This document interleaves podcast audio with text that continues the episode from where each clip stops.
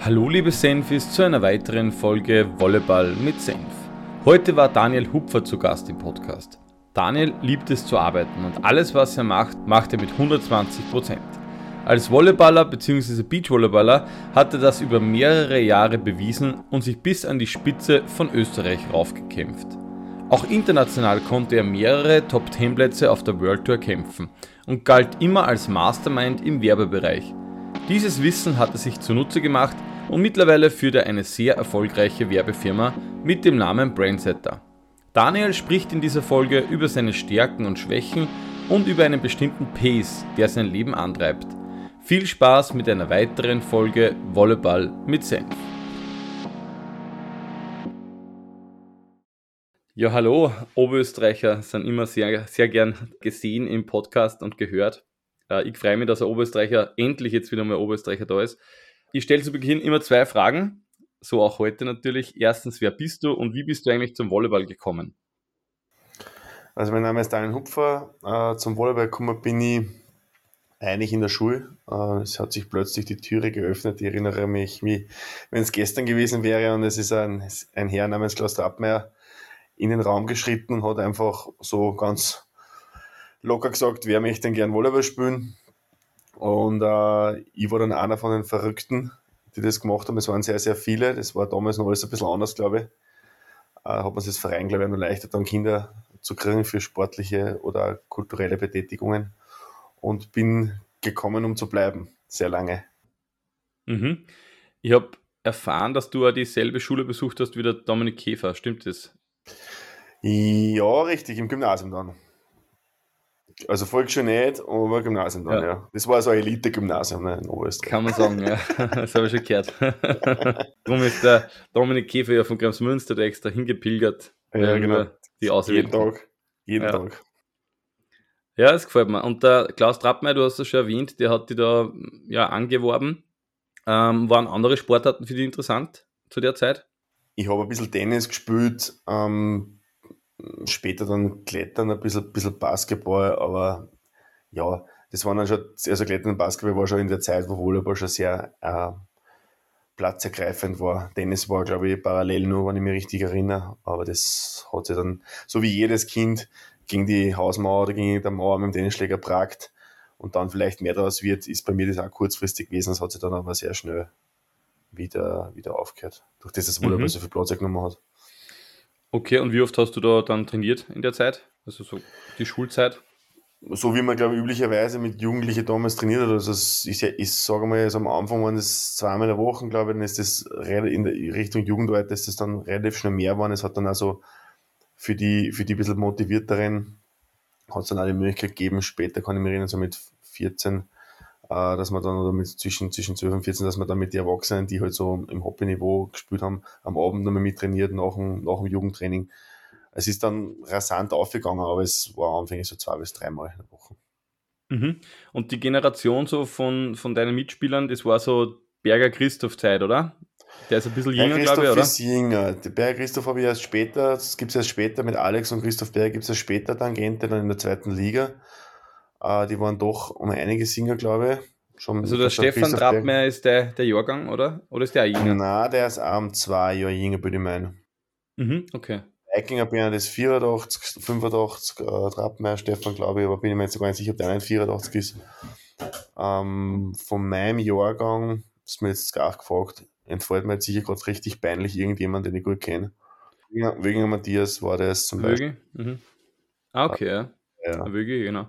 Ja, und Wels war ja damals, äh, kann man sagen, eigentlich so die Hochburg in Oberösterreich. Also im Nachwuchs, glaube ich, gut gearbeitet und eine Spielgemeinschaft mit, mit Enns war da eigentlich von, ja, wie ich mich erinnern kann, hat es da immer eine Spielgemeinschaft gegeben, oder? Zum späteren, ganz am Anfang glaube ich nicht, aber zum späteren Zeitpunkt dann ja. Es war, glaube ich, so, wenn ich mich richtig erinnere, die, die Kombination aus äh, hat die Liga gehabt, also die Ligamannschaft bei den Herren und eine zweite Ligamannschaft äh, und Wels hat halt dann eben den guten Nachwuchs gehabt. Also es hat sich ganz gut ähm, äh, mhm. verknüpfen mhm. lassen. Ja, das braucht es wahrscheinlich eh. Also nur als Erstligaverein allein alles zu stemmen, das geht vielleicht in einer Großstadt, aber in Oberösterreich nicht ganz so leicht. Du hast schon angesprochen, zweite Bundesliga. Du hast dann in Wales äh, zweite Bundesliga schon gespielt. Und wer war da der Trainer in der zweiten Bundesliga-Mannschaft? Boah, da war der Klaus lange Zeit Trainer, dann Dobrin war, war der, der Trappmeier Klaus in der zweiten Bundesliga auch schon Trainer? Ja, kurzzeitig dann Dobrin okay. Tichew war dann mal Trainer, glaube ich, dann war der Fichtner, Christoph Trainer. Ähm, mhm. war dann, dann war ganz danach, ich glaube, dass der Walter Bellinger äh, das dann in der, im Rahmen der Spielgemeinschaft Zeit lang gemacht hat. Mhm. Äh, wenn ich mich richtig erinnere. Also es war ganz lustig, ja. Ja, genau. Und im Nachwuchs hast du denn äh, in Schiller nur, nur gehabt als Trainer? In Hirschi Schiller? Nein, gar nicht. Uh, Schiller war nur dann eben Kollege im, im, in der ersten Liga bei 1, mhm. wo ehrlicherweise aber eher, eher Ersatzbank war zu der Zeit, glaube ich. Und ja, war recht, war recht lustig eigentlich. Ja, auf alle Fälle. Ich bin ja dann teilweise schon ein bisschen dazugestoßen, wobei wir uns dann erst eigentlich in Enns dann wirklich kennengelernt haben in der ersten Bundesliga. Das im Nachwuchs, da war ich, bin ich doch ein bisschen anderer Jahrgang. Aber ich kann mich erinnern, dass die Zeit sehr lustig war und vor allem auch, glaube ich, wichtig war, dass der Freundeskreis da auch in der Volleyballmannschaft bestanden ist. Würdest du sagen, waren das deine Freunde oder hast du da äh, zwei, äh, zwei Leben geführt? Also Volleyball-Leben und irgendwie eine andere, andere Kategorie, andere Freunde in einem anderen Bereich? Nein, es hat sich schon sehr überschnitten. Also mhm. nicht nur, nicht exklusiv, aber es hat sich eben aus der, aus der Sache heraus überschnitten. Vor allem ähm, in dem Alter dann, wo, ich, wo, wo meiner Meinung nach der Freundeskreis ja äh, wichtiger wird, weil man halt auch schon am Abend was machen kann und so, war halt dann extrem viel Volleyball, weil man war dann entweder vorher im Training nur am Abend oder man war, hat ein Match gehabt und hat dann danach was gemacht. Also durch das hat sich das dann eher, sind eher andere Leute von der anderen Seite dazugekommen als umgekehrt. Mhm. Ja, es, es war wahrscheinlich ja bei den meisten so, weil natürlich auch, ja. das Trainingspensum auch immer mehr geworden ist. Du hast dann aber schulisch oder beruflich einen Weg eingeschlagen? Du bist nach Hagenberg gegangen, oder? FH ja, Hagenberg? Eigentlich, eigentlich fürs Volleyballspielen eine absolute Wahnsinnsshow, das so ja. zu machen. Hat aber gut funktioniert. War aber auch der Grund, warum ich dann eben nach dem Bachelor äh, nicht weitergemacht habe, obwohl ich hätte China. Also ich habe ja. die Chance dann eigentlich, das ist ja nicht so selbstverständlich, dass man den Master weitergehen darf in Hagenberg, oder war es zumindest in meiner Zeit, aber ich habe die Chance dann verstreichen lassen und bin nach Wien gegangen. Mhm. Und was für einen Bachelor hast du gemacht, für alle, die das noch nicht wissen? Medientechnik und Design. Okay, also schon ein bisschen so ein Computerbezug, generell ja, Vermarktung auch schon ein Teil davon, oder? Ja, das hat mir jetzt im Nachhinein sehr viel geholfen, aber ähm, im Grunde genommen war es das, habe ich dieses Interesse grundsätzlich gehabt. Mir war mir, war mir aber klar, dass, dass die, dass ich nicht so äh, geeignet bin dafür, so Hardcore-Programmierer zu werden. Also halt praktisch ein sehr technisches oder sehr ähm, logisches äh, Arbeitsumfeld irgendwann einmal haben werden wird. Und durch das habe ich eben dieses Medientechnik und Design genommen, was halt einfach viel kreativer ist, viel äh, weitläufiger, aber halt dann in dieser Sache Programmierung und so nicht so spitz. Mhm. Zumindest kann man sie nicht so spitz entwickeln. Ja, also ja wobei das sehr oft bei Werbefirmen ist, auf das werden wir natürlich heute auch noch zum Sprechen kommen, dass es immer Programmierer gibt in so einem Unternehmen und es gibt Leute, die ja kreativ arbeiten und ja, in Summe gibt es dann eigentlich ein, ein Kurzprodukt. Das braucht es ja, ja, immer genau. wieder. Ja, du hast schon gesagt, es war jetzt nicht so leicht mit dem, mit dem Studium ähm, gleichzeitig auch Volleyball zu spielen. War damals dann Volleyball für dich schon ein, ein, Thema, dass das auch irgendwie ein Beruf wird? Also, dass du das hauptberuflich auch machen könntest oder möchtest? Ja, das, das, das war eben diese eher ein bisschen verrückte Aktion, weil irgendwo war äh, im Kopf der Druck da, dass ich natürlich eine Ausbildung brauche, gescheitert. Dann hat sich Hagenberg angeboten. Das war ja damals der Oberhype, ja. wenn wir da noch hingehen dürfen, war das ganz, ganz toll. Und auf der anderen Seite bin ich aber, ähm, habe ich eigentlich mit 18 Jahren ja gleichzeitig auch entschieden, oder in dem zweiten Bundesjahr, wo ich dann beim Heeressportzentrum war, dass ich eigentlich Beachvolleyball erfolgreich machen will. Ne? Und irgendwo hat man so dann seine Zwänge, man denkt sich, er weiß, ob das was wird. Die, die Familie sagt ja, du brauchst eine gescheite Ausbildung und so. Und da macht man halt beides. Und ja, es hat eigentlich super funktioniert. Also es war dann der Hochhold Michael, wenn du dich vielleicht an den erinnerst, Sicher. der einen Enz gespielt hat, der einen Enz gespielt hat, der war auch mit mir in Hagenberg. Wir sind dann eigentlich beinhart jeden Tag ins Training gefahren, ja.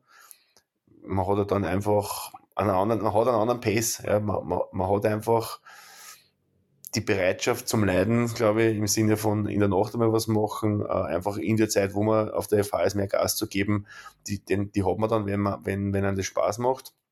der einzige riesen Nachteil und das war dann auch der Grund, warum ich dann auch gemerkt habe, ich muss was ändern, war, dass natürlich alle meine Studienkollegen ganz brav in die Ferien irgendwelche geilen Praktika gemacht haben, die du natürlich als Hagenberger gekriegt hast. Die waren in die geilsten Firmen. Ich habe dann damals auch ein super Angebot gehabt aus München für so eine Virtual Reality Partie, die für BMW gearbeitet haben als exklusive Agentur und habe es dann nicht gemacht. Bin dann und das ist ganz witzig, als Audioproduzent zu Krone-Hit nach Wien gegangen. Ja. Also wenn du das einmal jetzt anschaust, ich, ich, ich meine, nichts gegen Krone-Hit, ja, aber so von der, von der ähm, Komplexität des Jobs äh, nicht vergleichbar, aber halt der Vorteil, dass ich halt dort Beachvolleyball trainieren habe können jeden Tag. Also ich habe das halt einfach dann gesehen, ich kann dann auch mit den anderen nicht mehr mithalten. Die haben eine ganz andere ähm, Zielvorstellung für ihr Leben und das sind ja alles, also die meisten aus meinem Studiengang, muss ich ehrlich sagen, Hut ab, das sind alles Leute, die entweder geile eigene Firmen haben oder halt jetzt bei echt Orgen äh, Firmen angestellt sind und da sicher einen super Job machen. Also das, aber für mich war das halt dann irgendwann einmal klar, okay, gut, die drei Jahre drucke und dann ab nach Wien auf die TU, weil es dann einfach leichter ist, ja.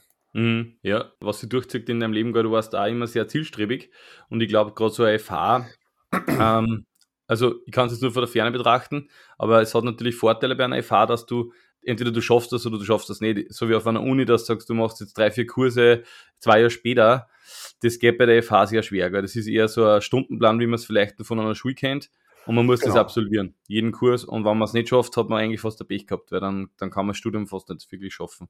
Das heißt, man braucht schon Disziplin. Es ist wesentlich strikter, wobei ich eigentlich was sagen, was im Nachhinein betrachtet, bin ich da echt super durchgekommen, ja. Ähm, Brauchst du eine Struktur? Äh, Im Nachhinein betrachtet kann ich ja, bin ich ja in beiden Welten daheim gewesen äh, und habe die Uni ja. dann eigentlich bis auf meine Diplomarbeit, die ich dann irgendwann einmal aufgegeben habe zu schreiben, ja, weil ich meine, es ist eh ein Wahnsinn, dass ich es eigentlich gemacht habe, aber ich habe Das verbindet die Arme Käfer Dominik. Ja, ich habe mein TU-Studium halt dann einfach fertig gemacht und habe aber nie die Diplomarbeit geschrieben. Dann ist irgendwann einmal dann ein Kind da gewesen. Und dann habe ich gedacht, okay, gut, ich habe eine eigene Firma und ich brauche das jetzt eigentlich eh nicht mehr. Dann habe ich eigentlich aufgehört, Studiengebühren an den Staat zu zahlen, ohne anwesend zu sein.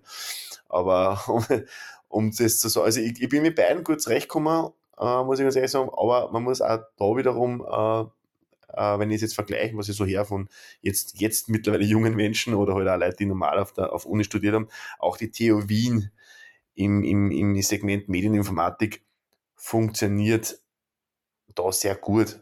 Das hört man immer wieder, die haben einen guten Ruf. Okay, das schulische oder berufliche haben wir jetzt schon ein bisschen äh, abgehandelt. Äh, das Thema natürlich erste Bundesliga 1 müssen wir auf alle Fälle jetzt aufgreifen. Du hast schon gesagt, das war parallel, du hast Hagenberg studiert, hast dann in, in 1 erste Bundesliga gespielt, hast da schon den Hochhold Michael jetzt angesprochen, der auch damals gespielt hat. Wie war das für dich, so ein bisschen Bundesliga-Luft zu schnuppern in der Halle?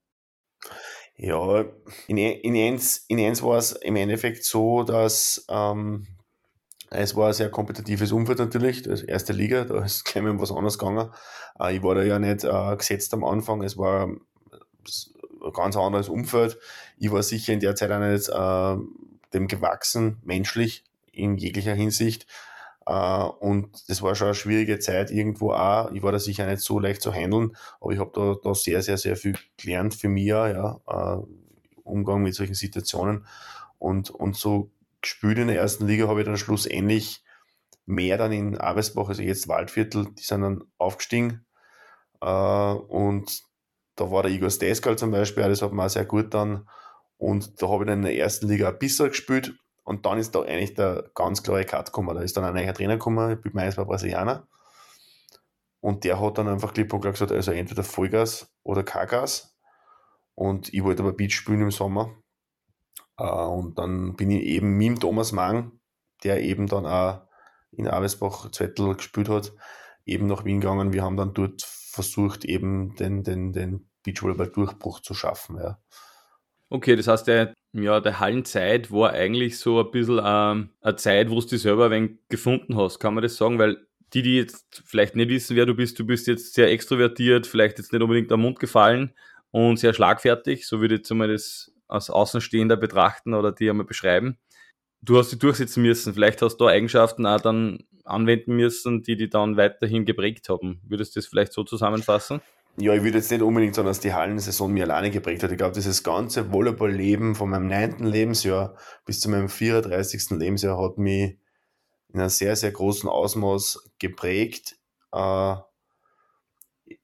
ich kann jetzt nichts Negatives, also ich glaube durchwegs positiv. Ähm, ähm, ja, und, und, und hat mir vor allem äh, ganz für mich, das ist eh klar, ne, jetzt, wenn man jetzt zurückdenkt, das Prägendste für mich sind jetzt nicht die letzten Jahre gewesen, ja, aber da kann man sich da am besten erinnern. Aber die letzten mhm. Jahre im Beachvolleyball, also so zwischen 30 und 34, da finde ich, dass ich, dass ich da am meisten für mich weitergekriegt habe. Ähm, aber es war alles natürlich, also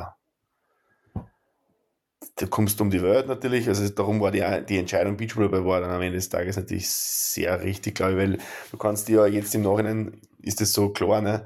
Ich habe es zwar nicht geschafft in dem Ausmaß, in dem man es gewünscht hat, aber du kannst dich entweder für, für, für Hallenvolleyball entscheiden, ja, oder für Beachvolleyball. Und Beachvolleyball hat natürlich viele Aspekte, die mir schon sehr viel gegeben haben. Also es hätte man die mhm. Halle nie bieten können. Ich werde in der Halle nie so viel um die Welt kommen von Argentinien bis Japan. Uh, das weißt du genauso mhm. gut. Ne? Uh, dafür hätten wir wahrscheinlich, wenn man mehr Fokus auf die Halle gesetzt hätte, hätte man vielleicht so mehr, hätte man mehr verdient damit, wenn man, wenn man wirklich es geschafft hätte. Aber lange Rede, kurzer Sinn, ähm, das war schon sehr, sehr wertvoll alles in Summe. Ja, also jetzt allein vom, vom Style her und so weiter oder auch generell von, von deinem Typ her, passt wahrscheinlich ein Beachvolleyball mehr zu deinem zu deiner Lebenseinstellung. Ich kann nur generell jetzt einmal so beschreiben, wie ich das erste Mal so wirklich wahrgenommen habe. Du warst eigentlich immer einer, der sehr offen auf andere zugegangen ist. Also auch bei Beachvolleyball-Turnieren, dann hast die hat eigentlich jeder kennt und du hast jeden kennt, du hast gleich mit den anderen gesprochen. Das heißt, das Kommunikative war eigentlich schon so immer ein Teil von dir. Und vielleicht kannst du jetzt ein bisschen erinnern an die Zeit, wie du Beachvolleyball dann international begonnen hast. Wer war denn da eigentlich so der, der Partner? Mit wem hast du das erste Mal dann international Turniere gespielt? Ja, es war Adam Mang Thomas, glaube ich. Genau, ja. Mhm. Das müsste so gewesen sein. Ich bin mir ein, es war eben 2005.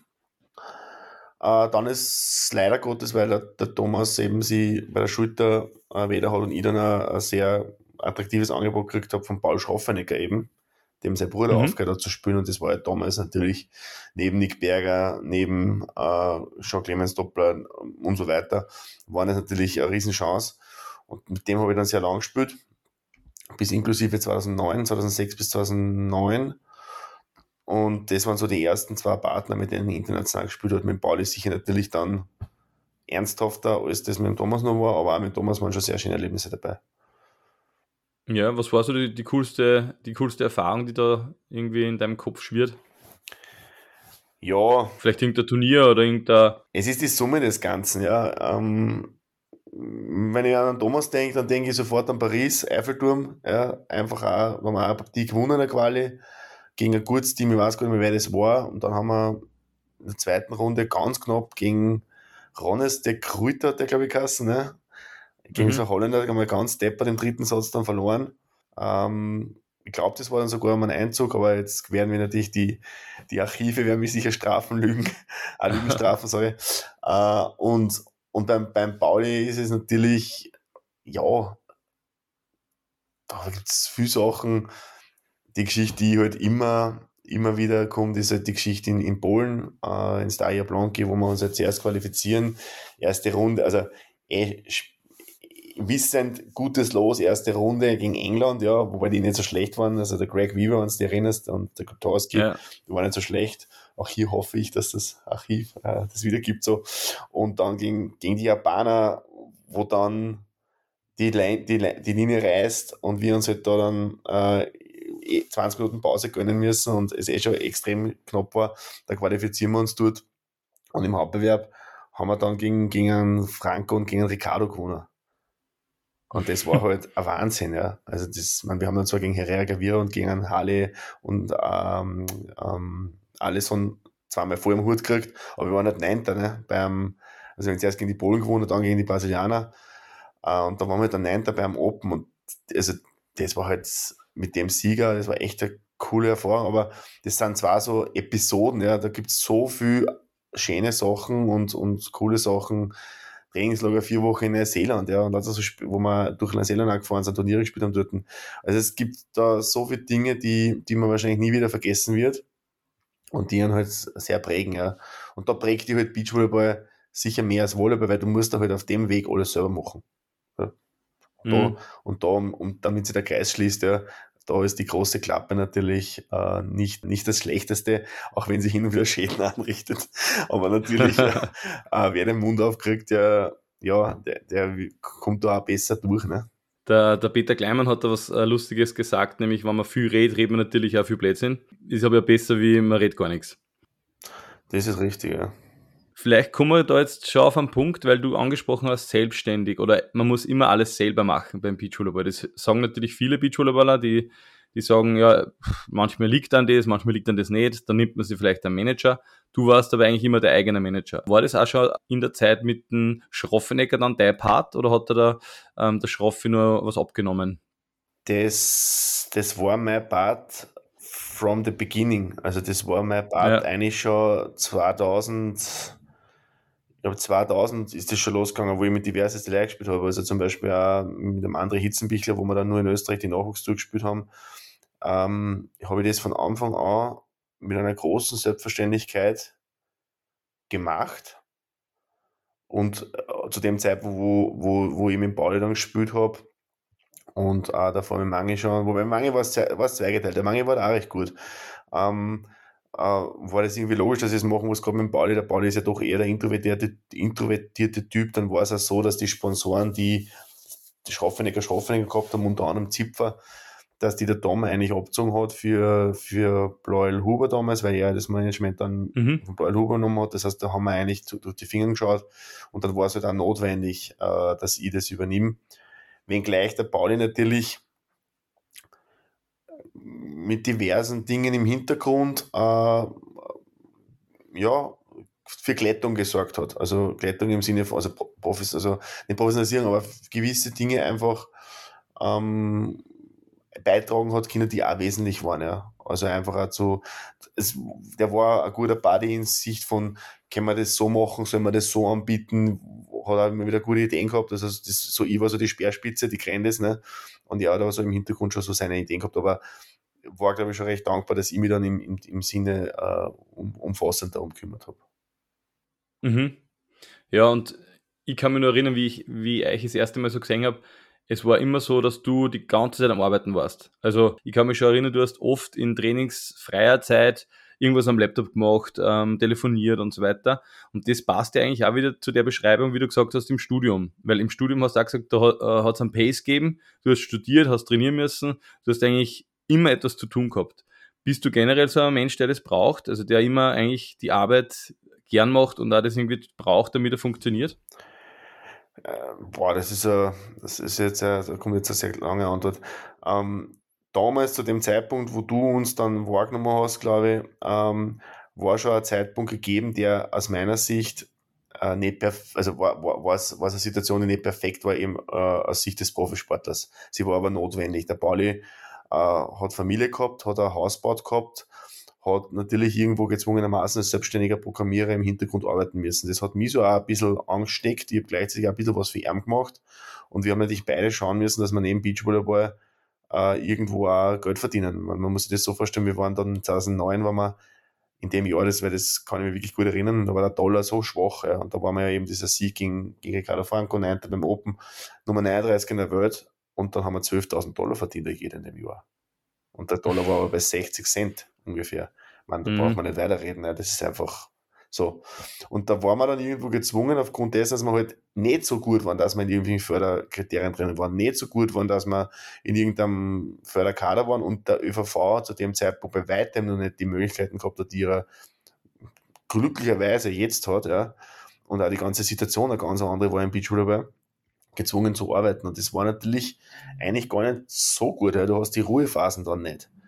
Und mhm. ich habe immer gern gearbeitet, ich arbeite nach wie vor sehr gern, aber äh, mittlerweile sehe ich meine, meine Situation dann eher so, und das würde ich ja jetzt, wenn ich jetzt noch die Zeit zurücktragen könnte, würde ich das auf keinen Fall äh, weiterhin nur mehr so machen. Nicht, weil ich mir sicher bin, dass wir dann besser gewesen wären, aber ich würde es zumindest genauso finden. Ja. Weil es war dann ja, schon a little bit too much, glaube ich, teilweise. Nicht immer, aber teilweise. Ja, und ich muss sagen, ich habe das eigentlich bei dir so gesehen und habe das dann auch so ein bisschen übernommen. Ähm, habe auch extrem viel eigentlich zusätzlich gearbeitet. Und ich glaube, das Hauptthema, was bei mir dann aber und bei dir wahrscheinlich dasselbe, war einfach dieses, diese Bundesheergeschichte noch nicht. Also ich kann mir jetzt oft vorstellen, wenn Black sagt, wenn du jetzt im Bundesheer gewesen wärst und hättest da ein fixes Gehalt gehabt, dass einmal so die, die Basics abgedeckt gewesen wären, dann kannst du wahrscheinlich vom Kopf her auch ganz anders arbeiten und ganz ja. anders trainieren. Ja. Und das war bei uns aber eigentlich nicht, bei dir wahrscheinlich dann auch logischerweise nicht und bei mir dann eigentlich auch noch nicht. Das ist aber jetzt, hast du schon angesprochen, viel besser beim ÖVV, dass auch die, die männlichen Teams schrittweise eigentlich beim Bundesheer sein können, was glaube ich ein großer Faktor ist, auch für die, für die Jungen.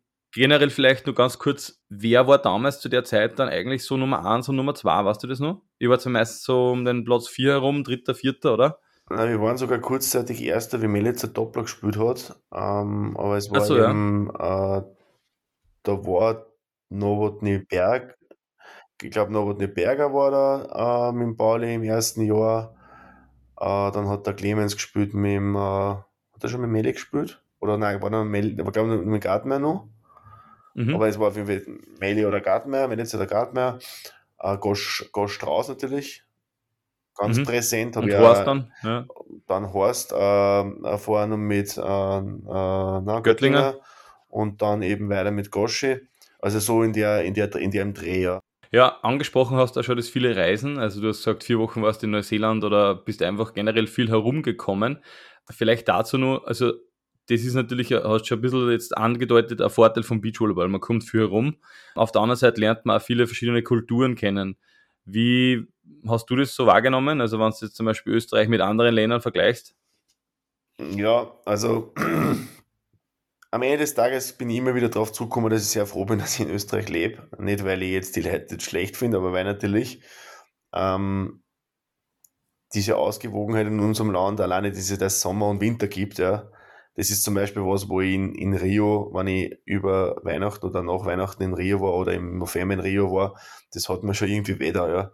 Und das war, war dann schon immer so komisch und die, die 30 Grad und dann steht da der Christbaum und so, so immer so schwer da. Und, und dann ist dann tatsächlich also natürlich Rio, um Gottes Willen, das ist jetzt eh total, werden jetzt viele sagen, ja, was ist mit dir, sei froh, wenn du dort warst. Ist geil, wenn du vier Wochen dort bist, hart trainierst und das ist immer laut. Es ist immer, die, die, die, die, die Stadt schläft nicht, ja. Es ist immer Party, es ist immer, äh, Action. Und das ist natürlich ganz cool, aber nach, nach drei, vier Wochen wird es dann irgendwie nicht mehr so, ist dann, ist dann einfach nicht mehr heimelig. Ja. Da sind wir auch anders gestrickt einfach. Und Neuseeland auf der anderen Seite, wenn man sich das jetzt anschaut, war, war fast schon äh, damals, 2009 war das, glaube ich, das, das war eine andere Welt. Die waren ernährungstechnisch zum Beispiel viel weiter wie wir damals. Ja. Das äh, jetzt nicht nur im, im Spitzensport, äh, sondern die waren also was so Lokale gegeben hat, ja, also glutenfrei und diese ganzen Sachen, ja, dann war das mhm. extrem, die waren extrem korrekt, äh, sehr, alles sehr gut organisiert, äh, sehr, sehr, sehr, teilweise sehr eng, sehr enges Korsett, wunderschönes Land, aber auch da habe ich mir dann nach vier Wochen gedacht, ja, passt, jetzt bin ich wieder froh, wenn ein bisschen mehr Lockerheit ja, einzieht, ja, also so, und so geht's hin und her, ja, also für mich gibt's gibt's äh, wenige Städte und, und, und Länder, wo ich sage, die würde ich tauschen wollen. Aber es ist alles in seiner Art und Weise super spannend, interessant bis hin. Ich darf dich erinnern an Teheran oder an Kish Island in, im Iran, ja. Also da haben wir schon, wir beide insbesondere äh, unsere Erlebnisse gehabt. Mhm. ist natürlich ein Wahnsinn, dass man sowas erleben darf, aber auf der anderen Seite, äh, dass man diese Kultur auch kennenlernen darf, aber auf der anderen Seite würde ich nicht tauschen wollen. Ne? Ja, kann ich hundertprozentig unterschreiben. Und das macht so aus. Und ich glaube, das machen auch zum Beispiel unsere Jahreszeiten so aus. Ich meine, nur genau, immer ja. Winter wäre nicht ideal, immer Sommer wäre auch nicht ideal. Genau, und ja. diese vier Jahreszeiten, die wir halt phasenweise jetzt doch nur haben, ich finde, das ist schon spannend. Also das macht es eigentlich genauso attraktiv, wie du jetzt auch gesagt hast. Ja, und, und du erlebst ja dann auch alles. Ich meine, Neuseeland kann ich da jetzt ausnehmen, weil denen, denen geht es eh recht gut, aber das ist ein Wahnsinn, wo wir leben, ja. Also das, das, das, das, mhm. das Geniale die ganze Zeit, was man so aus allen möglichen Ecken und Enden kriegt, ja. Äh, selbst ein Menschen, der bei uns jetzt nicht unter den Top-Verdienerinnen ist, und ich war lange Zeit und bin es nach wie vor nicht äh, unter den Top-Verdienerinnen, geht es aber um Klassen besser als in, ich würde jetzt mir fast sagen dran, 95% der Länder äh, in der restlichen Welt. Ja. Und, und, mhm. da, und das kann man halt wahrscheinlich besser schätzen, wenn man mal im Iran äh, um vier in der Früh äh, von einem Visa-Mitarbeiter, also von einem Einreisemitarbeiter zusammengeschrien wird, ja, auf das Ärgste und nicht weiß, was jetzt passiert, ja, dann kann man das vielleicht besser nachvollziehen, als wenn man dort nicht war. Aber das ist jetzt ein Insider. Das ist jetzt ein Insider. Auf die Iran-Reise kommen wir vielleicht später noch. Jetzt möchte ich nur ganz kurz das Thema Beachvolleyball ein bisschen noch vorantreiben, weil du hast natürlich dann weitere Partner gehabt. Also Schroffe hat dir sicher geprägt, hat dir vielleicht ja, bei Turnieren irgendwie etwas beigebracht, was du vielleicht vorher noch nicht gekannt hast. Du hast dann aber dieses Wissen weitergegeben und hast eigentlich junge Partner gesucht. Du hast in Leb, war der danach oder war ja, Michael Leb war, dann Michael Murau war, dann Helle Moser war noch ganz davor. Also die, die größte Hoffnung damals war der Helle Moser, der war direkt ja. nach dem Pauli. Ähm, das mhm. war eigentlich die größte Hoffnung. Und für den war es bald damals und für den war es dann schlussendlich, wenn man jetzt so, so rekapituliert, überhaupt die falsche Welt. Aber das war, da, waren's, da war sehr viel Hoffnung drauf. Das hat dann leider nicht funktioniert. Ich war, glaube ich, nicht so weit an jungen Spieler mit der nötigen ähm, Sensibilität äh, zu führen. Und der Haley war, der war komplett aus einer Welt, aus einer sehr behüteten, äh, sehr äh, normalen Welt ausgerissen. Ja. Und das ist sie dann irgendwann nicht ausgegangen. Ja. Und dann und, aber ret, retrospektiv, ja, okay, gut, hat nicht geklappt, aber wenn wir uns jetzt sehen, wir mengen uns, wir, jeder kann das jetzt im Nachhinein ganz anders äh, sehen, ja. Wir haben wenig Kontakt, aber wenn wir Kontakt haben, dann haben wir qualitativen Kontakt. Und das kann ich jetzt auch, die, diese, diese Linie kann sich jetzt, kann ich mir jetzt auch vorziehen, ja. Das hat dann nämlich mit Leb und mit Mura so den Eindruck erweckt, die danach kommen sind, ja, okay, das mit dem Hupfer, das funktioniert nicht. Aber in Wirklichkeit ähm, haben die alle mit mir ein, ein, ein, sehr gutes Einvernehmen auch gehabt und hat sich dann nachher oft auch alles ein bisschen aufgelöst von den Dingen, die, die dann in dieser Zeit nicht funktioniert haben. Und dann ist ja der Julian Hörl gekommen als großes, grande Finale. ja. Ja, und vor allem eins möchte ich schon noch sagen, also wenn man jetzt mit denen spricht, die sagen eigentlich alle, dass sie dir eigentlich sehr dankbar sind. Also es ist jetzt quasi jeder so und hat gesagt, ja, aber die, die Zeit mit dem Hupfi war einfach super und war einfach wichtiger fürs Leben und so weiter. Und wir haben extrem coole Erfahrungen gemacht. Und vor allem der Mucho hat ja auch natürlich Erfolge mit dir gefeiert. Zuvor schon angesprochen, neunter Platz Open. Ich glaube, mit Mucho war es da im Achtelfinale. Also das war jetzt nicht so, dass das wenig erfolgreich gewesen wäre oder so. Aber natürlich, Partner müssen ja zusammenpassen. Wie wichtig ist dir das generell, also jetzt im Nachhinein gesehen, dass du sagst, du musst menschlich mit dem klarkommen? Oder ist für dich das ein Business und du sagst, es ist ein Beruf, andere ist egal? Ja, erstens einmal, schön, dass das zu dir angeschaut haben und nicht nur zu mir. das macht das Ganze äh, natürlich mehr wert. Ähm, ja, also damals habe ich das alles, glaube ich, ein bisschen zu eng gesehen. Ja. Also ich muss ganz ehrlich sagen, das, das ist dann, das, ich bin halt auch ein Herdentier und ich bin halt auch ein harmoniebedürftiger Mensch grundsätzlich und ich habe da sehr, mir sehr schwer damit, wenn es wenn es einmal nicht so leibend war. Ja. Und ich tue mir, tue mir nach wie vor als Mensch einfach schwerer. Ich finde einfach Konflikte soll nicht im Raum stehen. Ja. Und andere Leute wollen halt aber lieber einfach einmal Ruhe und da bin ich dann so ungeduldig. Das habe ich von meinem Großvater gehabt. Ne. Und da kannst du dann an mhm. Grenzen stoßen, wenn du dann jemanden mehr oder weniger drängst, jetzt lösen wir das auf. Ja. Und der will aber jetzt einfach gerade nicht auflösen oder hat sie sich schon aufgelöst und ist einfach nur ruhiger. Und ähm, ich sehe das jetzt mittlerweile anders. Ja. Ich, ich denke mal, dass man das, wenn man das heutzutage machen würde, müsste man sowieso mehr als Business sehen, beinhart, weil das einfach auch anders geworden ist. Und es hätte sich damals auch viele ähm, Konflikte hätten gemütlicher sein können, wenn man einfach ein bisschen mehr Lockerheit am Tag legt. Und das hat, hat, glaube ich, die zum Beispiel ausgezeichnet. Ja. Also das ist etwas, was, glaube ich, die menschlich auszeichnet, dass du da mehr Humor machen kannst, mehr über das gewisse Sachen hinwegsehen kannst, Dinge einfach mal laufen lassen kannst und die nicht sofort querspreizt und, und jetzt müssen wir aber, äh, das, das hat mir ein bisschen gefällt und das bin ich nach wie vor am Weg, aber habe ich schon viel dazu gelernt.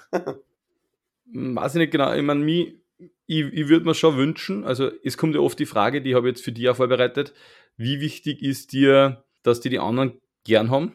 Ähm, äh, wie wichtig mir das ist, dass mir die Leute mögen oder dass mir die Leute gut finden, das war leider Gottes, glaube ich, eine meiner großen Schwächen in meiner gesamten Karriere, weil ich glaube, äh, unterbewusst viel zu lang, viel zu oft fürs Publikum gespielt habe, Black gesagt, oder für den Fame und viel zu wenig Fokus auf das äh, tatsächliche gelegt habe. Das habe ich dann äh, mit dem Hurley besser hingekriegt, äh, aber das war so dieses Selbstbestätigungszwang, den ich da gehabt habe, ein bisschen, oder das bestätigt werden Zwang, äh, den, ich, den ich Schritt für Schritt ablegen konnte und, und äh, wodurch ich sicher als, als, als Mensch dazu gewonnen habe. Aber das habe ich sicher, äh, hat mich sicher gehemmt in, in, in mhm. vielen Jahren meiner, meiner, äh, meines Profi-Daseins, ja.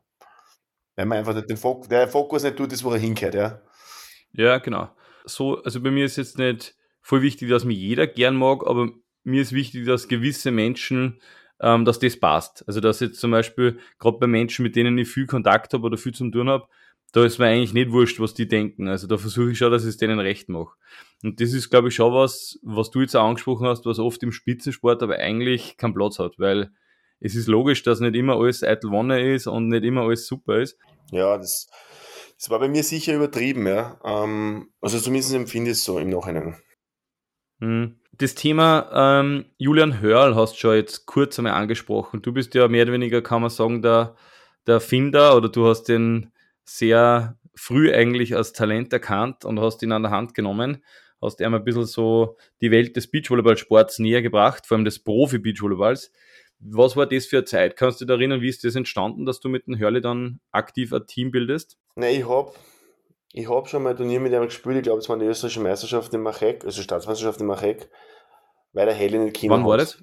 Das war, boah, das war glaube ich 2011 bitte mal. Ja, das kann sein. Mhm. Ja. Wo ähm, Doppler Melitzer und also Huber Seidel haben gewonnen, glaube ich, im Finale. Huber, Huber war das das? Ja, Huber Ball, glaube ich. War das schon Huber Seidel? Kann sein, ja. Aber Huber auf jeden Fall. Das ist äh, Skandalfinale. Ja. Ähm, genau. ja ich habe da, ich hab da mit, mit dem Hörli gespielt und habe damals schon versucht, ihn eigentlich dazu zu bewegen, mehr zu machen. Das hat dann nur mal zwei Jahre gedauert, bis ich ihn so weit gehabt habe. Und dann haben wir mhm. vier Jahre zusammengespielt. Also es müsste halt ungefähr passen, weil von 2013 bis 2017 bin ich mehr mit dem Hörli gespielt. Mhm. Und, und dann habe ich aufgehört. Ne? Und ähm, ja, Julian Hörl, bin ich natürlich stolz drauf, ja. Ich meine, ich hänge mir nicht alles um, aber wenn ich mir was umhänge, ist das, und das ist am Ende des Tages, wenn man, wenn man das Beinhalt sieht, ist das, ist das halt einfach auch der wesentliche Punkt. Ich hänge mir um, dass ich ihn dazu gebracht habe, dass er, dass er die, auf die Karten Beachvolleyball setzt, dass er das riskiert, dass er den Schritt macht, dass er eben nicht äh, Fokus drauf setzt, äh, möglichst schnell Lehrer zu werden, äh, was er damals eben als Ausbildungsthema äh, gehabt hat, sondern dass er einfach sagt, okay, gut, das schauen wir an. Und, und jetzt ist er dort, wo er ist und ich bin unheimlich stolz auf ihn. Ich bin unheimlich froh, dass der Alex Horst äh, das jetzt äh, für sich entdeckt hat und ich hoffe, dass die noch sehr viel gute Zeit miteinander haben. Ja, das kann man ja wünschen, natürlich. Meine Phase mit ihm war, war super, ja. Also das war echt eine coole ja, Zeit, ja. Genau, und auf die Phase möchte ich schon ein bisschen hingehen, weil es sehr viel, glaube ich, auch mit dir gemacht hat. Ich kann mich erinnern, der Harry Dobeiner war der Trainer und, oder euer Trainer und es war 2015, 16 war so eine Zeit, ich traue mir das jetzt sagen, das war wahrscheinlich der beste Daniel Hupfer, den wir jemals gesehen haben. Also es war, ja. ich glaube, du bist da mit deiner Freundin zusammengekommen damals, oder? Mit der, meine, mit mittlerweile mit meiner Frau, ja. Oder Frau. Mhm. Ja. Um, genau. Und ich kann mich schon erinnern, es war 2016 auf alle Fälle so, dass wirklich alle in Österreich eigentlich besiegt habt. Also es war extrem schwer gegen euch zu spielen und du warst so locker wie noch nie. Würdest du das noch unterschreiben? Ja, das, das, hat, das hat allerdings, muss ich ehrlicherweise sagen, wenig mit, mit dem Julian zum Tor. Mm, oder nein, nein, so glaube ich, ja. Würde ich gar nicht, nein, das ist jetzt gemein, aber es, ich, da, da gibt es einen anderen Grund, warum das, warum das so war. Ich möchte gar nicht sagen, dass der Julian der Grund war, sondern ich glaube eher, dass das Private bei dir wichtig war, dass du, glaube ich, die Lockerheit gehabt hast dann am Feld, weil das ist ja, man braucht man uns nicht anlegen. Ich glaube, der Mensch besteht nicht nur als Beachvolleyballer, der hat ja abseits ein Leben, sei es Arbeit, sei es irgendwie ja, Frauen, egal. Und ich glaube, das spielt schon alles immer zusammen. Also nur Beachvolleyball allein ist einfach nicht die Welt. Hat, hat wahrscheinlich mit dem zu tun, was ich aber definitiv sagen kann, ist, dass ich in der Zeit äh, angefangen habe, mit einem, mit einem Mentalcoach, Coach, äh, so intensiv zu arbeiten, der wesentlich besser zu mir passt als die davor. Das ist der Wolfgang Unger, der, der damals auch den, den Daniel Müllner ein bisschen begleitet hat und, und mit dem ich bis heute äh, mich wöchentlich triff, fast wöchentlich. Und ähm, der ist auf den ersten Blick äh, für viele immer so ein bisschen, hm, ist das für einer? Ja? Aber es gibt, glaube ich, ich habe mich viel mit diesem Mentalcoaching ne, beschäftigt, weil gerade wenn du jetzt nicht der Superstar bist, äh, und das war ich halt nie, dann versuchst du natürlich zu optimieren, wo es geht. Und dann bist du vielleicht mehr dazu gezwungen, in dem Bereich die zu, zu, zu bewegen. Und das ist ein ganz ein besonderer Mensch äh, ins, ins, als, als, als Coach und natürlich auch so, äh, der ein, ein sehr, ja, wie soll ich das sagen, einen sehr spannenden Ansatz einfach hat, ja, der sehr, das ist, das ist ganz anders, als das viele anderen machen, der das immer gesamtheitlich sieht, der, der einfach das äh, nicht nur auf, auf Sport äh, bezieht und auf das, sondern einfach ergründet, wo kommen gewisse Sachen her und das wirklich in, auf eine Art und Weise macht, äh, wo man, wo man gern dabei, also wo man gern mitmacht, ja. Und für viele andere hat das überhaupt nicht passt, so wie er ist. Und, aber auch die Julian arbeitet nach wie vor, glaube ich, mit ihm relativ viel. Und für uns hat das sehr gut passt, ja. Und, mhm. und dann erst kommen Themen wie die Katja, sicher sogar, ja.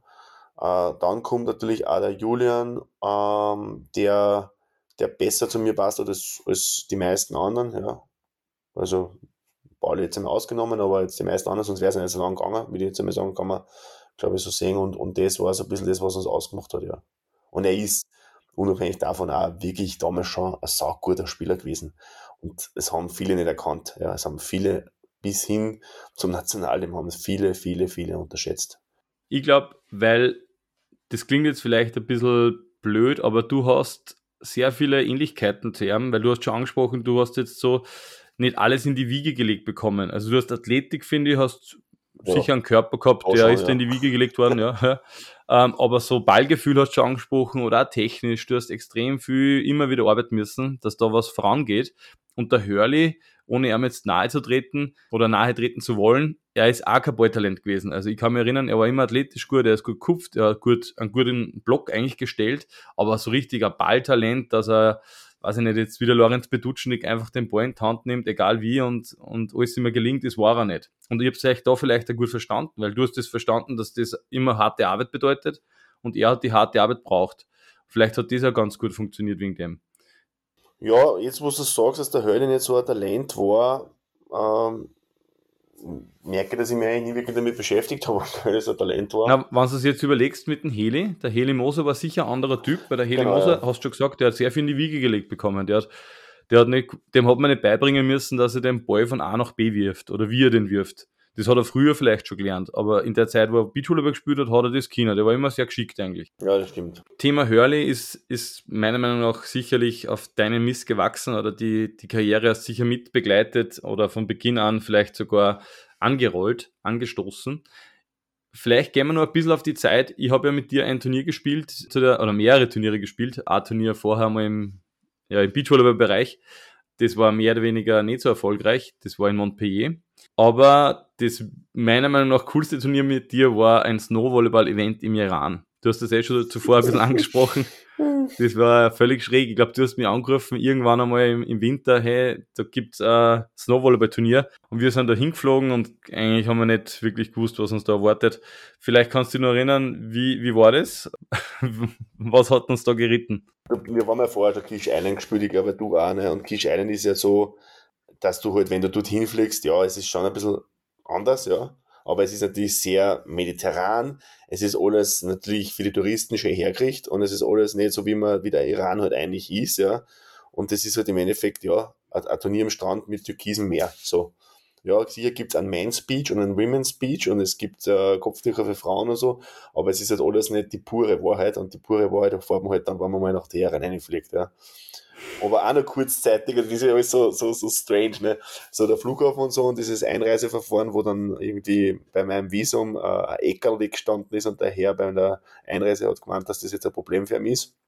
Aber war das nicht, weil du vorhin in Amerika warst Nein, oder so? Das, das war es eben nicht. Wir haben zwei Pässe ja immer gehabt dann, weil wir ja einfach teilweise einen Pass abgeben haben müssen bei irgendwelchen Visa waren, trotzdem reisen haben können. Das war so ein Privileg, was du Sportler gehabt hast.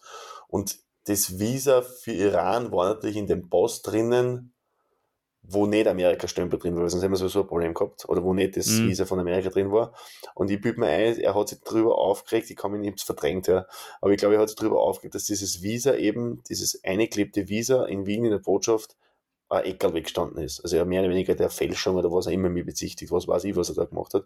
Dann ist halt viel in der Früh und du denkst, Alter, bitte lass mich einfach gehen. Und ich weiß nicht mehr, wie wir da rausgekommen sind, weil in Erinnerung habe ich das, dass ich dann einen anderen Boss gesagt habe, warum er immer. Und ja, wir werden es. Ja, das hat auch nicht bockt, warum du zwar besser hast. Irgendwas ja, war das. Wir, wir werden es nicht lösen, ja. leider. Wir sind dann von dort einfach am Berg aufgefahren auf 3000 Meter Höhe Und ja, äh, da, da war, war Skigebiet. War wieder komplett woanders, ja. Da war dann wieder plötzlich, äh, keine Ahnung, ja. Und du siehst dann in so einem Land, wie sie da Gruppen dieses leisten können, ja, das ist ja tatsächlich im Iran so, sie ihre eigene Welt machen und die sich halt einfach mhm. über gewisse Privilegien das haben und über gewissen Protektorat äh, sie halt einfach von dieser ganzen, von diesem Wahnsinn schützen und dann in dieser kleinen Kommune da oben äh, war es dann wieder plötzlich, was du erinnerst, wenn wir diese Snowboarder dann am Abend gesessen sind, Internet mhm. und Nespresso-Maschinen und was ich was es da alles gegeben hat, ja. äh, ist dann wieder die, die heile Welt und wir haben uns, glaube ich, ganz wohl gefühlt dort. Es war geil, ja? ja. Wir sind jetzt weiter geworden beim Turnier, haben, genau, glaube ich, so viel Preis gekriegt bei einem Turnier wie selten zuvor. Ja, vor allem schwarz. Darf man jetzt natürlich. ja. Nein, das darf man jetzt wahrscheinlich nicht. äh, natürlich versteuert. Das haben wir dann beim Flughafen nochmal extra versteuern ja, müssen. natürlich. Ja. Na, aber das war echt äh, ein lustiges Event und das Spannende war einfach, dann sitzt äh, in einer Gondel und das ist eine österreichische Gondel, die sie irgendwann ja. einmal in Kitzbühel ausgemistet haben oder keine Ahnung. Also es war eine herrliche Erfahrung. Und die ganzen Erfahrungen, wie du es jetzt angesprochen hast, glaube ich, haben die dann auch wahrscheinlich beruflich zu dem jetzt gebracht. Vielleicht gehen wir jetzt zum nächsten Kapitel über, nämlich die Berufswahl. Also du hast jetzt eine Werbefirma seit ein paar Jahren, die nennt sich Brandsetter mhm. und vermarktest diverse Sachen. Ähm, was genau machst du jetzt? Was ist, würdest du sagen, dein Beruf? Boah. Also angefangen hat das Ganze, dass ich 2015 gemeinsam mit Andy Schöffel und mit der Elisabeth Paul äh, äh, OG Brandsetter gegründet habe. Der Andi Schöffel ist sehr bekannt als mittlerweile Geschäftsführer von Du bist der Sport, einer der größten Beachvolleyball-Camp-Anbieter in Österreich und vielen anderen Bereichen, war ein sehr guter Volleyballer. Und Elisabeth Paul war so mehr oder weniger die rechte Hand von den Veranstaltungen vom Surf Opening, vom Surf World Cup in, in Bodersdorf damals noch. Und wir haben uns eigentlich deswegen gefunden, weil wir beim Surf World Cup damals schon, das hat auch diese ganze Arbeit schon, die ich ja während meiner Profikarriere gemacht habe, äh, äh mit sich äh, gebracht, äh, äh diesen Beachvolleyball-Bereich beim Surfer Cup vermarktet, inhaltlich gestaltet und so weiter haben. Und da haben wir eben diese Firma gegründet und im Zuge dessen, der Gründung ist dann da, dazu gekommen, dass da aus dem heiteren Himmel, das war ja völlig strange, äh, Christian Fuchs äh, über Vermittlung bei mir gestanden ist, der damals Kapitän des Fußballnationalteams war, die gerade dabei war, die Premier League in England zu gewinnen und dann auch noch die Fußballmannschaft, die österreichische was ja nicht unbedingt jetzt, vor allem damals nicht Usus war, sie für die EM qualifiziert aus eigener Kraft. Und dann habe ich den plötzlich vermarkten dürfen, ja. Und das war eine ganz spezielle Erfahrung. Dann ist auch der Robert Almer hinten nachgekommen. Lange Rede, kurzer Sinn. Nichtsdestotrotz, die Lisi, Elisabeth hat dann einfach trotzdem gemerkt, okay, das wirft nicht genug ab, ich möchte keine Familie gründen, ich muss mir was anderes suchen, was stabil ist, ist ausgeschieden und der Andi und ich sind dann auch zu dem Schluss gekommen, äh, dass das so nicht funktioniert, weil er sich viel mehr für andere Themen interessiert oder das, das was ich da mache im Bereich Vermarktung, das nicht so sehr wird ist, wo er sich auch nicht so findet. Und dann ist das Ganze zu einem Einzelunternehmen geworden und danach ist es eigentlich, äh, ja, ziemlich bergauf gegangen. Also es hat sich dann von diesem Sportmarketing-Thema wegentwickelt, sehr stark Richtung Social Media und mittlerweile Online-Marketing in der Gänze. Warum? weil natürlich diese Sportthemen haben eher Social Media Auftritt gebracht. Das ist da damals ja so sehr stark aufgekommen. Also mit hast entweder Social Media zukauft, nicht leistbar für uns, oder hast du es selber gemacht. Das heißt, wir haben dann mhm. einfach bei uns im Haus äh, eine Social Media Abteilung aufgebaut und haben natürlich dann gesagt, okay, gut, die Leute haben wir sitzen. Also nur für ein Event brauche ich nicht sitzen haben, dann haben wir nicht Kunden gesucht. Das hat sehr gut funktioniert, äh, funktioniert heute noch sehr gut. Äh, und das Thema, das dritte Thema in der Sportvermarktung und dem war dann dieses Thema Werbemittel. Weil natürlich, wenn du Events machst, du brauchst Banner, du brauchst Pitchflex, du brauchst dieses und jenes und irgendwo kommen dann auch die Werbegeschenke plötzlich her, weil der Kunde sagt, der Sponsor sagt dann plötzlich, ja, cool, dass wir das Event bei sponsern, wir brauchen aber nur Fächer oder wir brauchen nur Sonnenbrillen, die gebrandet sind. Mhm. Und diese drei Standbeine haben sich jetzt mehr und mehr in den letzten Jahren herauskristallisiert. Der Sport ist ehrlicherweise nach unten gegangen, hat sich sehr stark auf Volleyball und auf Judo äh, reduziert, aber auf institutionelles äh, Vermarkten, also sprich äh, sehr enge Zusammenarbeit mit den jeweiligen Bundesverbänden, äh, weniger mit individuellen Personen, wenn auch immer wieder äh, Punkte waren. Und gleichzeitig ist dieses Werbemittel, Werbegeschenk-Thema gewachsen und ganz groß in der Mitte war im Online- und Social-Media-Marketing. Und jetzt harmonisiert es sich gerade, ja, weil ich ja nicht für den Bauchladen anbieten, aber Brandsetter steht jetzt mittlerweile mit elf Mitarbeiterinnen da und macht halt in diesen drei Bereichen äh, viele Dinge.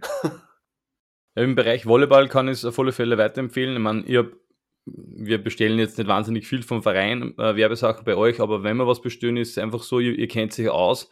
Ich glaube, das ist auch schon was, weil du gesagt hast, es ist im Sport jetzt nicht mehr so viel zu tun, also du machst jetzt nicht so viel individuelle Sachen, aber ich glaube, es ist schon wichtig, dass es in einem Bereich irgendwie einen Experten gibt. Also, dass man sagt, okay, da muss ich nicht erklären, wie schaut der Volleyballnetz aus. Das bestehe bei ihm und äh, der druckt mir nur die Sponsoren drauf, beispielsweise. Und ich glaube, das ist schon was, was bei uns im Volleyballsport wichtig ist, weil das halt nicht jede Firma einfach so umsetzen kann.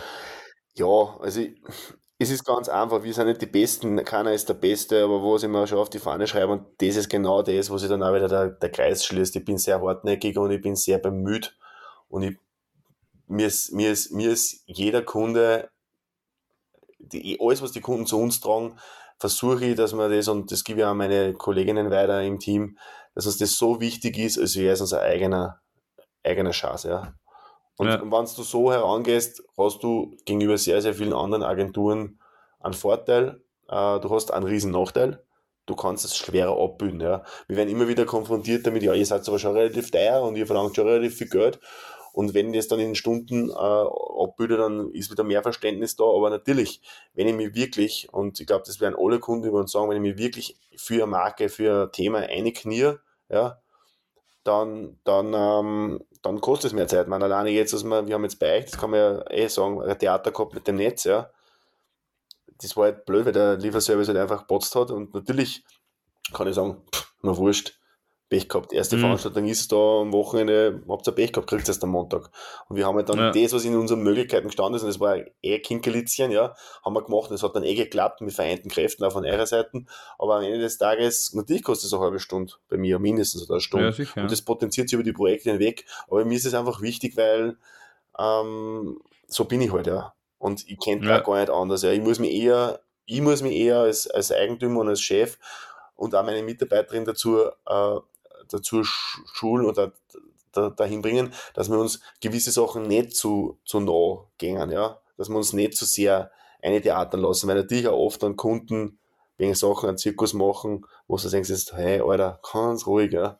es geht die Welt unter, wir werden es klären und, und da einfach zu lernen, dass man sich nicht ständig aufschrecken lässt, ja. Aber es gibt Dinge, so wie bei euch jetzt, was wichtig ist. Na, find, man merkt es einfach generell bei den Mitarbeitern bei euch, ohne jetzt wahnsinnig Werbung machen zu wollen. Ich, mein, ich finde einfach, die wissen, dass die Kunden im Endeffekt am Ende des Tages die Gehälter zahlen. Und das ist, glaube ich, was bei einer Firma wichtig ist, dass man nicht glaubt, der Chef zahlt mein Gehalt. Natürlich bezahlt er es mir aus vielleicht, aber im Endeffekt zahlen die Kunden die Gehälter, weil mhm. wenn ich keine Kunden habe, kriege ich kein Geld. Und ich glaube, das merkt man schon, vielleicht auch, weil es nur eine ganz eine gute Größe habt, so als Firma, noch nicht zu groß hat. Das merkt man, dass da jeder eigentlich für für die Kunden arbeitet. Das ist auf alle Fälle sehr positiv. Ähm, was würdest du vielleicht abschließend jetzt so sagen, ist der, der größte Erfolg in deiner bisherigen Karriere? Du kannst gern private und sportliche Erfolge, also kannst alles nehmen, was du möchtest. Ja, der größte Erfolg ist, ist, ist mit Sicherheit, dass die Katja und ich gemeinsam eine, eine Tochter äh, auf die Welt gebracht haben, oder primär die Katja, ähm, aber ich, ich, war dabei, ähm, ähm, die, die sie wirklich also die einfach ein, ein lieber Mensch ist, ja. Für mich einfach mhm. einer, wenngleich sie natürlich wie jedes Kind, das weißt du auch, schwierig ist, aber ist einfach ein lieber Mensch und, und gesund und, und das ist einfach etwas, was ich, das kann man, wer jeder, der Kinder hat, glaube ich, weiß das, kann man schwer toppen, ja. Alles andere ist wesentlich vergänglicher und lässt sich wesentlich leichter äh, relativieren und gegeneinander aufwiegen. Das kann man mit nichts aufwiegen, ja. Schön gesagt. Geht's Kann man raus. unterschreiben. Ja, richtig cool. Ich habe jetzt ähm, nur ein paar Spiele vorbereitet. Und zwar, ich spiele jetzt immer ein Spiel, das heißt, mit wem würdest du gerne? Da bekommst du ein Szenario und solltest einen Namen nennen, mit wem du das gerne machen möchtest. Ähm, bist bereit? Bin bereit. Mit wem würdest du gerne einmal ein Event umsetzen? Katja Novi-Hupfer deiner Frau. Ja, weil sie ist selber in der Eventbranche. Und Noch nie passiert, oder was? Nein, nein, sie ist selber in der Eventbranche und macht wirklich super Events und ich glaube, ich, ich konnte viel lernen von ihr. Okay, super. Mit wem würdest du gerne dein Twix teilen? Hm, mit meiner Tochter. Mit wem würdest du gerne auf ein Bier gehen? Julian Hörl. Mit wem würdest du gerne einen Saufurlaub machen? Peter Egelseer. Das wäre lustig, wow. glaube ich. Ja. Mit wem würdest du gerne eine Charaktereigenschaft tauschen? Hm. Ja, ich glaube, ähm, wenn ich jetzt an meinen Sport zurückdenke, würde ich gern so diese, diese, diese Charaktereigenschaft, die der Emanuel am Feld gehabt hat, die würde ich gern, die hätte ich gern gehabt. Mhm, also Ruhe würdest du sagen, Ruhe und Fokus. Der Fokus, dieses, ja. Das war richtig, richtig beeindruckend. Ja, finde ich auch, der war sehr einzigartig. Nicht immer so viel, aber das hätte ich gern, back then, hätte ich das gern können. Mhm, welche Charaktereigenschaft hättest du ihm geben, die du vielleicht hast und die da nicht so hundertprozentig taugt? Fäkalsprache, na Scherz. Ähm, ja, das, eher, das, eher das Aufbrausende natürlich. Ja, das Aufbrausende natürlich seine Vorteile hat, um sich zu pushen, aber das ist dieser schmaler Grad, das kann ganz schnell in die andere Richtung gehen. Ne? Mhm. Das habe ich schon eher gehabt. Ja, mit wem würdest du gerne die Sportler tauschen? Äh, Dominik Thiem. Mhm. Also Dennis, Dennis, okay. noch, im Nachhinein denke ich mir, Dennis wäre auch geil gewesen, richtig geil. Mhm. Mit wem würdest du gerne einen Tag das Leben tauschen? Boah. Hm.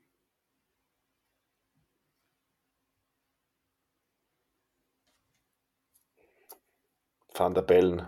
Würde mich mal interessieren, was der so macht. Ja, Bundespräsident? Ja, das wäre mal lustig. Mhm. Und mit wem würdest du gerne den Beruf tauschen? Na, da gibt es wirklich niemand. Das ist wichtig auf keinen Fall. Ich möchte mit niemandem meinen Beruf tauschen. Das ist cool. Das ist cool, wenn man das sagen kann, ist cool. Sagen sehr viele Volleyballer, aktive Volleyballer sagen das meistens, aber auch du, der jetzt doch einen, einen echten Beruf hat in der echten Welt, das ist schon super, wenn man das sagen kann. Super. Ja, vielen Dank für deine ehrlichen Antworten. Ich habe jetzt nur vier schnelle Fragen, mehr oder weniger schnell. Mhm. Und zwar, was lernst du gerade, was du noch nicht so gut kannst? Geduld. Also bist geduldiger als früher. Oder bist in, ist ein Prozess? Ich ist, ist es ein Prozess. Ja, okay. Mein Lehrer ist mein Kind. Meine Lehrerin. Ja. ja, super. Was bereust du, weil du es nicht gemacht hast? Ja, ich glaube, ich hätte ich hätt früher auf, Sport, auf den Sport setzen sollen. Also ich hätte wahrscheinlich aus meiner Sicht äh, mich rebellierend über, über die ersten drei Jahre Hagenbeck hinwegsetzen, sondern gleich nach Wien gehen sollen. Äh, ich glaube, dass das besser gewesen wäre. Ja. Bereuen mhm. ist vielleicht ein okay. bisschen stark, aber weil wie soll ich, ja, aber das hätte ich ja, ich anders gemacht. Mhm. Worüber kannst du wirklich herzhaft lachen? Blöde Witze. Mhm. Super. Und angenommen, es würde jetzt jemand ein Buch schreiben, also über dich, welchen Titel würde dieses Buch haben? Klarheit vor Harmonie. Stark. Den hast du vorbereitet? Nein.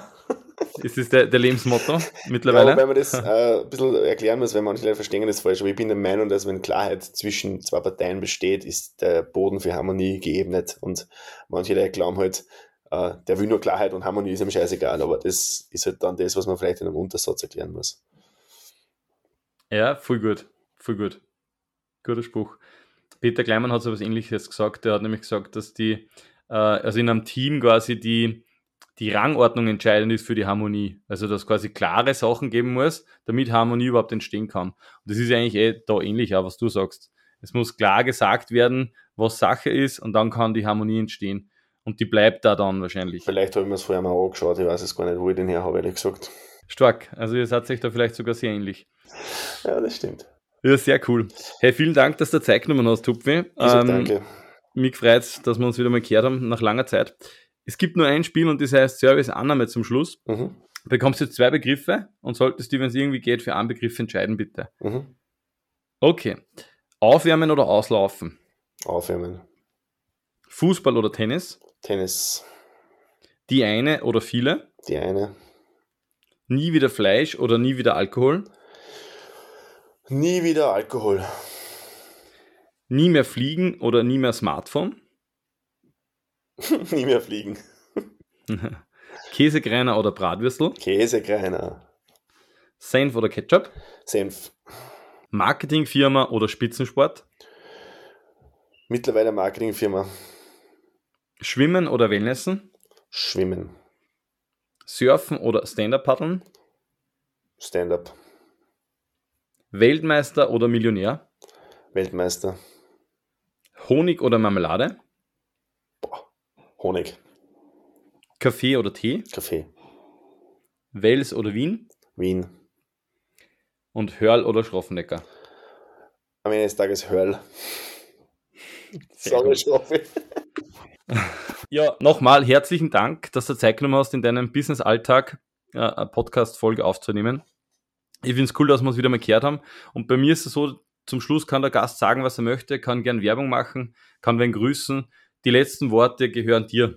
Ja, also cooler Podcast, ein Podcast, der sich äh, von einer von einer groß an anderen Podcast äh, äh, abhebt. Danke äh, von meiner Seite für das und ich glaube, ja, wir brauchen glaube ich nicht füreinander Werbung machen oder gegenseitig. Äh, ich glaube, wir werden uns wie immer im Leben weiterhin durchsetzen.